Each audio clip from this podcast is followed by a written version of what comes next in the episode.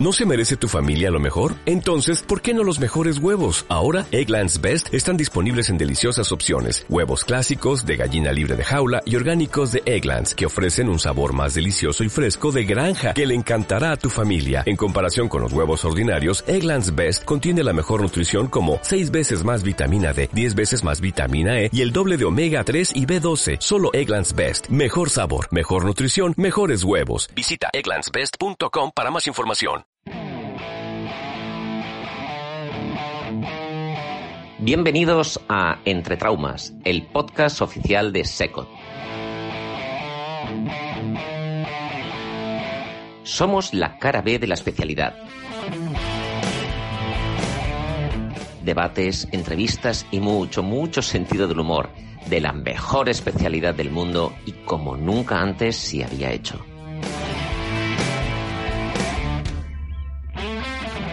Bienvenidos a la locura radiofónica de Secot. Empieza Entre Traumas. Bisturí, gasas. Y lo envió al fisio. Bueno, bienvenidos y bienvenidas a otro podcast de nuestra gran sociedad Secot, Entre Traumas. Hoy tenemos a un invitado súper especial. Eh, creo que es nuestro primer invitado no médico, en concreto. Y estoy muy orgulloso porque de hecho llevamos hablando mucho tiempo entre bambalinas, vamos a decirlo así, a través de la web y bueno, es un, tío súper interesante. Nos acompaña hoy Alejandro Suero Pineda. eh, y bueno, eh, preséntate Alejandro. ¿Quién eres? ¿Dónde trabajas? Muy bien, hola Alfonso Mirella, un placer estar aquí con vosotros. Muchísimas gracias por, por invitarme. Eh, lo primero deciros que para mí es un placer estar aquí personalmente, pero también he venido en representación de un gran equipo de investigación formado por cirujanos eh, de mano, fisioterapeutas, rehabilitadores, terapeutas ocupacionales. Así que bueno, daré un poco mi opinión personal, pero sobre todo también intentaré ser correcto con, con todo el equipo. Muy bien. Bueno, eh, ¿dónde trabajáis? Eh, cuéntanos un poquito del equipo y ya luego vamos con lo interesante de- del tema. Perfecto, estupendo. Pues bueno, yo personalmente eh, soy fisioterapeuta, vengo del mundo de la clínica, eh, general. eh, introducí también una patita en la investigación y tras mucho tiempo finalmente di el paso a la investigación y a la innovación. Actualmente, bueno, pues entre diferentes proyectos, tanto nacionales como internacionales, estoy cursando doctorado aquí en la Universidad de Sevilla y el resto del equipo, bueno, pues es muy variado. Principalmente forman parte del equipo las unidades de cirugía traumatológica y ortopédica del Hospital Virgen Macarena aquí de Sevilla, del Virgen del Rocío, San Juan de Dios eh, y compañeros, bueno, también que se han unido al equipo de forma más colaborativa, no solo aquí en España, sino en otros países de Europa. Qué guay. Bueno, vamos a hablar un poquito de, qué es lo que te trae aquí, o bueno, por qué me, gusta, me gustaba que estuvieras aquí en este programa, porque llevas una, una aplicación, una app, que me resulta súper interesante, en concreto a mí que me gusta la cirugía de la mano, que se llama Rehan, ¿cierto? Y bueno, eh, habéis, lo habéis presentado en un montón de congresos, eh, hay muchos artículos sobre la, sobre artículos científicos sobre la aplicación y me gustaría que nos contaras en qué consiste y bueno, lo primero en qué consiste la app y luego nos metemos de lleno en cómo lo habéis organizado, cómo lo tenéis y que me parece súper interesante. Estupendo, perfecto. Pues, bueno, lo primero decir que nos gusta resaltar que Rihan no es solo una aplicación, sino que es una tecnología, eh, principalmente es un software, es una tecnología que está en la nube, una tecnología inteligente, pero a mí, para, tra- para aterrizarlo, me gusta decir que es una herramienta para nosotros, ¿no? Para los profesionales sanitarios, tanto cirujanos, rehabilitadores como fisioterapeutas o terapeutas, es una herramienta para nuestro día a día. Y lo que queríamos era eh, tener eso, una herramienta para prescribir, tratar y monitorizar a los pacientes. Realmente la aplicación es la parte del paciente donde el paciente se va a tratar, pero nosotros tenemos acceso a una versión web, podríamos decir, eh, que sería la herramienta de prescripción y monitorización, que nos permite, pues eso, darle acceso a cada paciente a su tratamiento en la aplicación y luego recibir información y monitorizarlo de forma muy, muy estrecha. O sea que es muy personalizado, es eh, cada paciente, cada cirujano recibe la información de sus pacientes y sirve para, para cualquier tipo de rehabilitación o para alguna específica. Vale, muy buena pregunta. Rihan actualmente se enfoca en lo que es patología de codo, muñeca, mano y dedos. Ahora luego, cuando la podamos describir un poquito más en profundidad, entenderéis por qué. Eh, y básicamente es una aplicación para tablet en la cual el paciente va a hacer su rehabilitación tocando la pantalla de la tablet. Entonces esto nos va a permitir, eh, entre otras cosas, recoger el dato de ese contacto y entonces eh, monitorizar de forma muy cercana y fiable su evolución. Eh, actualmente está enfocada en esa línea y avanzar un poquito que el proyecto ha crecido mucho y estamos abordando ya otros segmentos corporales, pero bueno, lo dejamos para más adelante. de momento estáis ahí centrados en miembro superior, ¿no? Sí, sí. ¿Cómo os viene la idea? ¿Cómo empieza todo esto? Pues bueno, si te parece te lo cuento eh, a modo de historia, porque básicamente fue así. Surgió en un café entre compañeros de fisioterapia y cirujanos de mano, básicamente hablando de una necesidad clínica que teníamos en el día a día, que era poder ofrecer algo más a los pacientes tras la cirugía, más allá de la hojita de papel de ejercicios, ¿no?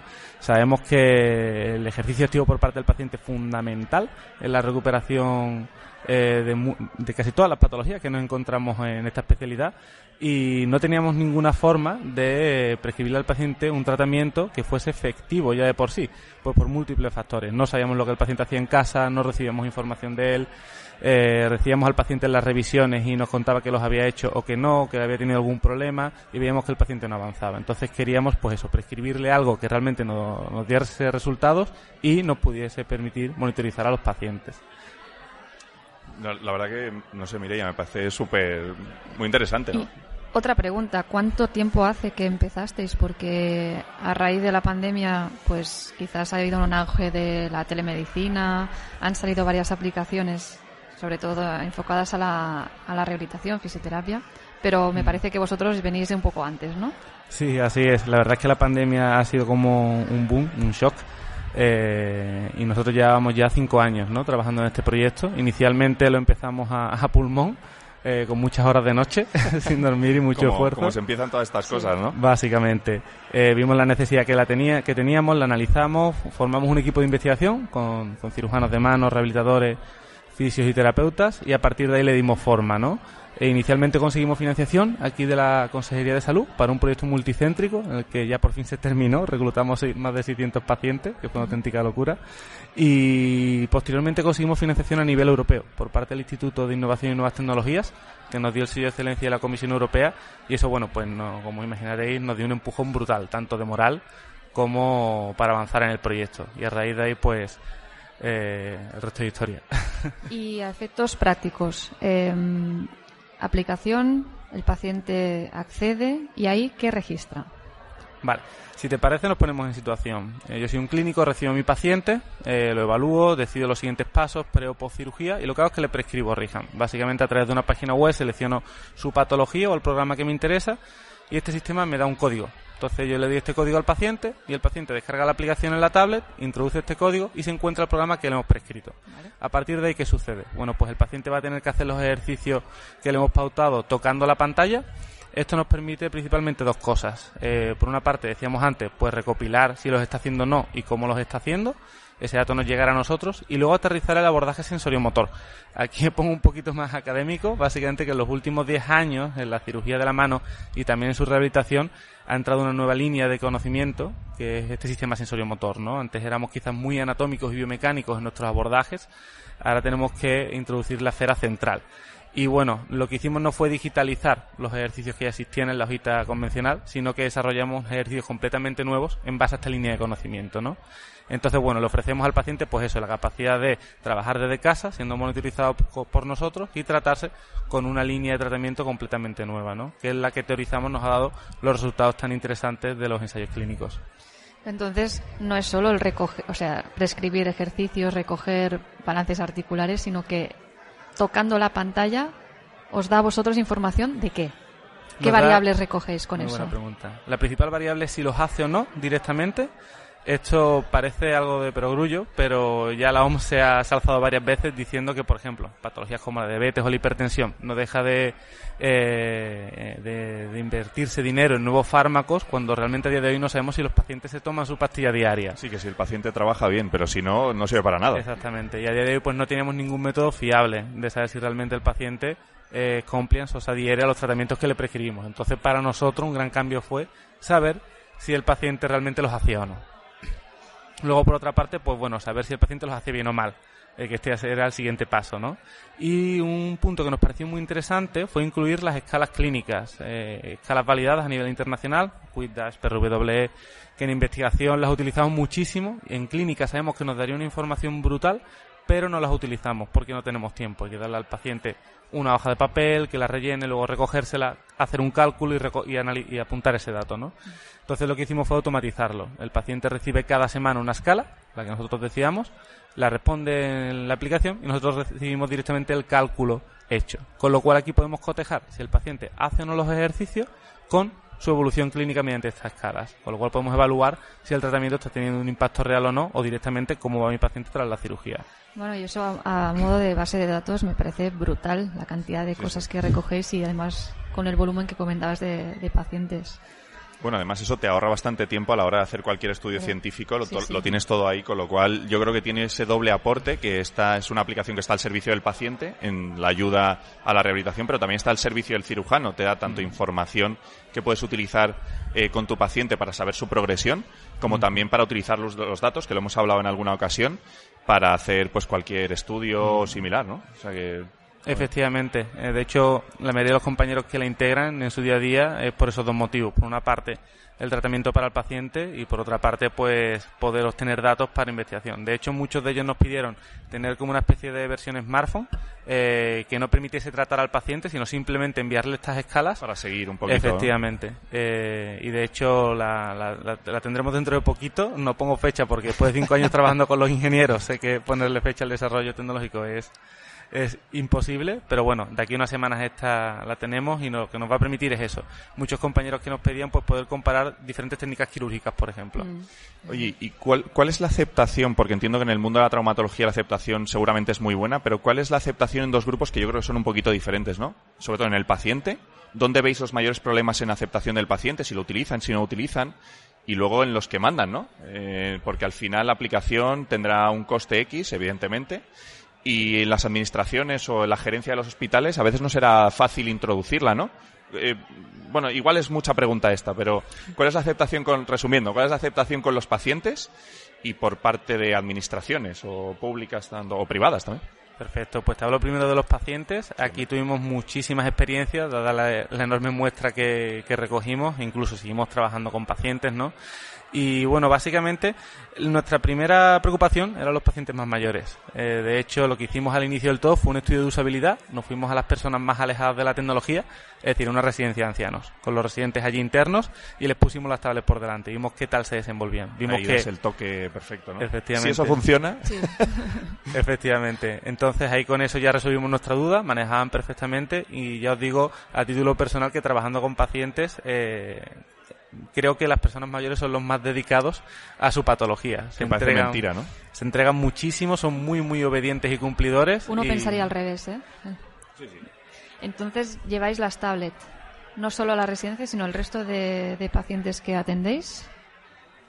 ¿Vosotros aportáis el dispositivo?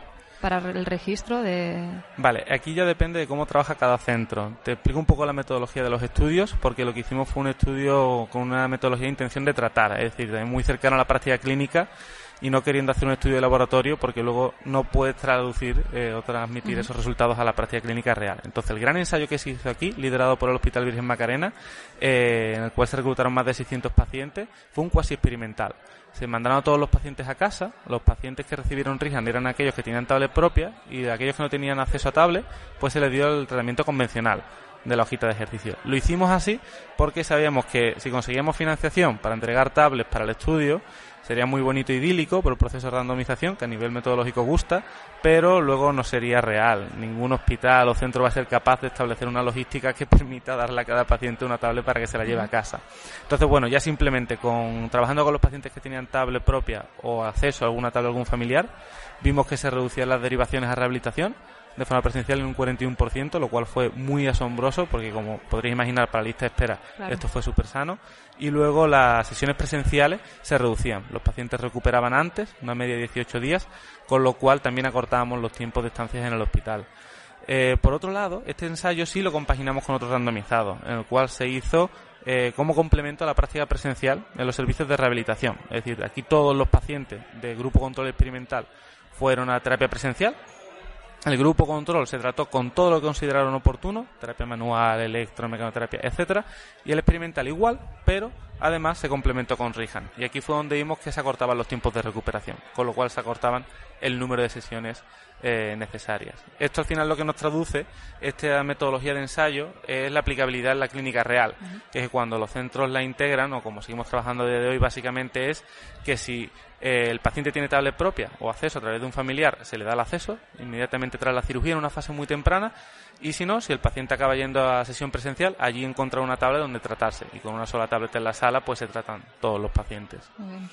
También os aprovecho todo esto para contaros cómo solucionamos las futuras barreras que sabemos que íbamos a encontrar a la hora de implantar tecnología en la práctica clínica diaria. No, no, la verdad que es un trabajo de fondo que, hombre, por eso lo habéis sacado adelante, porque en realidad es que no es solo, como tú bien has dicho al principio, es una app, es una herramienta bien diseñada, bien hecha al servicio de, pacientes y, y cirujano, ¿no? En este caso. Ya os digo, aquí el equipo de investigación hizo un trabajo brutal con los ingenieros para hacerles ver nuestras necesidades en el día a día. Veníamos de recibir mucha tecnología por parte del mundo eh, de la ingeniería y claro, muy bien intencionada, pero cuando la queríamos utilizar en nuestro día a día veíamos que no se adaptaba a nuestras necesidades o la de los pacientes. Así que por ello trabajamos mano a mano con los ingenieros, un trabajo muy, muy bonito y muy, muy diferente a lo que estamos habituados, pero para eso, para decirles, oye, tenemos esta agenda de pacientes, estamos así saturados, tenemos estas necesidades, nuestros pacientes son de estas características eh, y a partir de ahí fue cuando construimos, eh, para que no nos pasase lo que nos había pasado en otras ocasiones, que era desarrollar investigaciones muy bonitas sobre el papel, pero que luego llevadas a la realidad que no, no, podéis implantarlas, ¿no? Veo que tenéis muy solucionado el tema de la investigación, del diseño del estudio, ingenieros. ¿Tenéis también eh, alguien que se encargue de hacer un poco de campaña o de difusión? Muy buena pregunta. Al inicio fue algo natural, diría yo, porque íbamos a los congresos o a charlas con compañeros compartiendo los resultados de las investigaciones y ellos mismos nos decían, oye, tengo ese mismo problema, lo cual fue también significativo de que hicimos bien analizando nuestras necesidades. Eh, pero luego uno de los compañeros del equipo, Pablo Rodríguez, que es un magnífico fisioterapeuta, es un auténtico crack, eh, se está dedicando a las redes sociales. Inicialmente pues se dedicó a compartir aquello que compartíamos dentro del equipo de investigación y le encanta, le encanta también todo el tema de diseño, se animó a llevarlo adelante y bueno, en Twitter e Instagram creo que, el tío mueve a muchísima gente y por lo que me cuentan el material que comparte eh, es muy muy bueno, consigue analizar en, nada, en apenas eh, dos parrafitos, eh, ensayos muy largos y hacernos pensar. Sí, de hecho hace unos resúmenes en redes sociales que da gusto.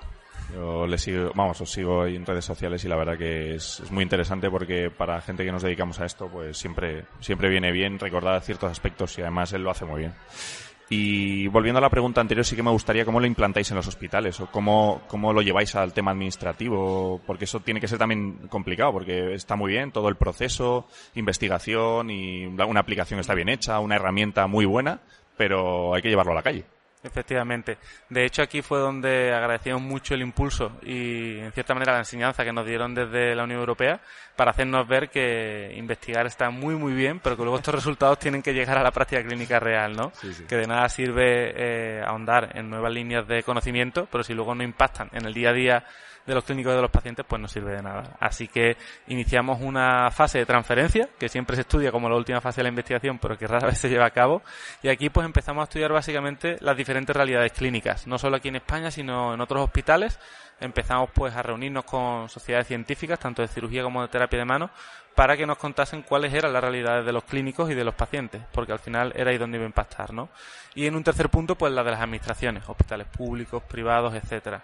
Entonces, bueno, aquí podemos decir que hicimos un análisis que ahora está muy de moda de tres puntos, en el cual, si imaginamos una pirámide, el paciente estaría en la punta y en la base estaríamos nosotros y la administración. Así que analizamos cómo impacta la tecnología en cada uno de los puntos. Al paciente ya lo hemos dicho, la ayuda a recuperarse mejor eh, a nosotros, también lo hemos comentado, nos facilita el trabajo y monitorizamos al paciente y finalmente a la administración pues le genera una serie de ahorros. Al hacer que el paciente recupere antes, pues bueno, ahorramos en transporte, sesiones presenciales, hemos visto también incluso una reducción de complicaciones en uno de los ensayos clínicos, con lo cual eh, es ahí donde basamos al final la transferencia, en el valor real que aporta la tecnología. Solo por curiosidad, igual me estoy metiendo en un jardín. Eh, ¿Tenéis algún estudio de coste-efectividad de este... ¿Sí? Sí, sí, de hecho te agradezco que me lo, que me lo preguntes porque ha sido ya conocer el trabajo que hizo parte del equipo. Ah, eh, ha, sido un poco... No, estaba preparado, lo prometo. Yo no lo conozco. Pues genial, porque es algo que, eh, como decía, no se suele hacer y, ahí echamos muchas horas. De hecho, está publicado en una de nuestras publicaciones en, en un Q1 y hicimos un análisis de costes. Vimos cuánto se ahorraba, se hizo un cálculo. Aquí igual meto la pata porque lo hizo un compañero, pero bueno, está publicado en la Journal of Physiotherapy. Bueno, con y que lo podéis leer. Aprox. Sí, sí, se evaluó el coste y se, tra se tradujo a dólares porque se hizo con una fórmula. Bueno, no voy, a, no voy a meterme mucho más. Se vio un ahorro entre 400 y 900 dólares por paciente. ¿Por paciente? Sí. Eso da para muchas tablets. ¿eh? Eso da para. No, no solo para muchas tablets, vamos, preséntaselo a cualquier gerente. Ya, ya, ya. Joder. Muy, muy bestia, ¿eh? ¿Qué relación tenéis con los traumatólogos? Pues muy buena, como os decía, en el equipo hay, hay traumatólogos. De hecho, eh, aquí en Sevilla, eh, la doctora María Ángeles García Frasqué y María Isabel Nieto, eh, las cirujanas de mano del Hospital Virgen Macarena, fueron las primeras en incluirse en el equipo hace cinco años y desde entonces eh, su pasión por el proyecto ha sido incansable. Ellas mismas lo ven en, en su unidad día a día y la relación es muy muy buena. Aquí quizás podemos hablar de cómo impacta la realidad de diferentes traumatólogos. No es lo mismo el traumatólogo que está en, la, en el hospital privado, que funciona con un circuito determinado, en el hospital público, que tiene otros circuitos determinados, o el que está en ejercicio libre, eh, con su consulta privada, eh, sin ningún tipo de conexión con otros profesionales, ¿no? Entonces, bueno, en general, en esos tres ámbitos puedo decir que es muy buena, simplemente, eh, dependiendo de la realidad de cada uno, funciona diferente. Sí, me, me parece súper interesante, la verdad. Eh, hombre, evidentemente tiene que haber un, un equipo detrás eh, en el que esté casi todas las especialidades relacionadas con esto. Y entiendo que os tendréis que llevar bien, eso es seguro. Pero, ¿qué, ¿qué consejo le darías a alguien que se quiere iniciar en el mundo de la innovación al servicio del paciente? Eh, o algún compañero que te pregunte, porque claro, todo lo que has contado aquí resumido en 20-25 minutos, que es un trabajo de años, eh, ¿cómo incentivarías que la gente se meta en esto? Porque, vamos, a mí me encanta lo que nos cuentas, me parece algo muy bonito desarrollarlo, que seguro que, vamos, para ti es como un sueño, me imagino. Y claro, pero lo ves tan lejos, no sé, mira, lo, lo, ves tan No, tan yo- lejos que, yo que dices, yo no me metería en esto en la vida, ¿no? Pero, ¿qué, les dirías para meterles el gusanillo? Vale, toco dos puntos. Primero la parte más motivacional, para que a todos nos entre el gusanillo, y luego os doy el choque de realidad. Motivar hay que motivarlo primero. Exactamente. A mí, principalmente, eh, personalmente, y al resto del equipo, lo que nos motiva es que cada día eh, nos fijamos en, en lo que estamos haciendo y decimos, madre mía, hace cinco años teníamos una agenda de X pacientes al día y era ahí donde impactábamos en nuestro día a día, ¿no? Ahora vemos dónde está la tecnología y vemos que tenemos pacientes que se están recuperando con lo que hemos desarrollado, pues, diferentes países de Europa, Latinoamérica, otros hospitales de España. Entonces, eso te llena como clínico, ¿no? Ver que tu, tu capacidad de ayudar no se queda solo a tu, a tu día a día, a tu consulta, sino que has expandido raíces. Esa es la parte motivacional, esa es la parte es bonita, bonito, ¿no? exactamente. El choque de realidad es un jardín. A cualquiera que se quiera meter ahí, se lo aviso ya. Eh, es muy, es muy, muy duro, básicamente porque la Unión Europea hace ya cinco años endureció mucho la regulación, porque al final pensemos que esto es como un fármaco, va a impactar en la salud de nuestros pacientes, con lo cual el aspecto regulatorio es súper estricto. Y con esto del COVID han acelerado en apenas seis, siete meses lo que pensaban hacer en cinco años, porque se han lanzado muchísimas soluciones digitales, ¿no? Entonces, claro, aquí de hecho hay parte del equipo que se tuvo que meter en el tema regulatorio. Solo para regulación. Sí, sí. De hecho, hay un- uno de los clínicos, un compañero, que sigue diciendo que si llega a saber dónde nos íbamos a meter, no empieza esto nunca. Pero bueno, ahora es el primero, es el que es de los que, es que tira el carro. por lo que entiendo compagináis vuestra labor, bueno, vuestro trabajo con, pues uno investiga, el otro finanzas, el otro redes sociales, eh, Sí, sí, multitarea todos. Completamente, completamente. Yo, yo os decía que, que no hablaba solo por mí, sino que aquí hay un gran equipo detrás echando muchísimas horas y sobre todo mucha pasión. No, no, ha quedado claro que si tienes que hacer todo esto tú solo, macho. No, No, No, es inviable. no, es puede inviable. no se puede. Y para terminar, Alejandro, bueno, no sé si querías preguntar alguna cosilla más, Mireia. Eh, me gustaría saber, ya nos has hablado al principio un poquito de hacia dónde va a ir Rehan, así en, un, breve espacio de tiempo, ¿hacia dónde vais? ¿Qué, es lo siguiente de Rehan? Cuéntanos un poquito, sin desvelar evidentemente los secretos de alcoba de la aplicación, porque si no alguien muy listo puede andar detrás, pero ¿cuál es vuestro futuro a corto plazo? Bueno, pues a corto plazo seguir trabajando con todos los compañeros con los que trabajamos a día de hoy, seguir trabajando con nuevos compañeros que nos están pidiendo acceso a la tecnología. Aquí hacemos mucho esfuerzo, pues somos un equipo pequeño y, y claro, la tecnología puede favorecer a, a muchas realidades clínicas eh, que nos piden el acceso, ¿no? Y bueno, quizá el siguiente paso, y es lo que os decía que aquí no me quiero meter por no estropear la futura sorpresa, es algo que, lo que llevamos trabajando desde hace mucho tiempo. Un poquito nada más. Sí, sí, es, pues bueno, salirnos del segmento muñeca, mano y dedos. Hemos desarrollado una tecnología muy, muy específica, porque este segmento lo requiere, ¿no? Bueno, hay cirujanos que se dedican solo y únicamente a la mano. Eh, vamos a salir de ese segmento y vamos a desarrollar una tecnología que nos permita abordar pues cualquier parte de nuestra anatomía. Esto es algo que, bueno, ya hay algunos compañeros que lo saben, eh, que lo hemos ido mostrando y recogiendo eh, feedback eh, y bueno, y espero que de aquí a un mes y medio podamos publicarlo y empezar a trabajar con ello. Pues esperamos esas novedades, la verdad. Muy bien, Alejandro. Pues oye, te agradecemos infinito tu presencia aquí. creo que es una charla muy enriquecedora para todo el que se quiera dedicar a esto y para que conozcan la aplicación. Yo la he probado, la conozco eh, todavía no he podido implantarla a mis pacientes por diversos motivos, pero, pero pronto, pronto, pronto vendrá, vendrá esto. Así que agradecerte tu presencia, tu tiempo y sobre todo tu esfuerzo en poner al servicio del paciente una tecnología tan puntera. Nada, Alfonso Mirilla, muchísimas gracias a vosotros y una vez más agradecer a todo mi equipo eh, la oportunidad que me han dado de estar aquí hablando por ellos y nada, daros también la enhorabuena por esto que, habéis montado, este pequeño espacio en la onda que me parece, como fan del, del podcast, me parece algo maravilloso. Muy bien, te lo agradecemos. Cada vez más gente anda por ahí detrás. Pues nada, eh, para acabar, ya sabéis que esto, nuestro programa puede llegar a cualquier sitio y a cualquier especialidad y a cualquier tipo de, de bueno, a cualquier persona que trabaje dentro del mundo de sanidad. Con lo cual ya sabéis que a veces para seguir hay que empezar de nuevo. Esto ha sido Entre Traumas.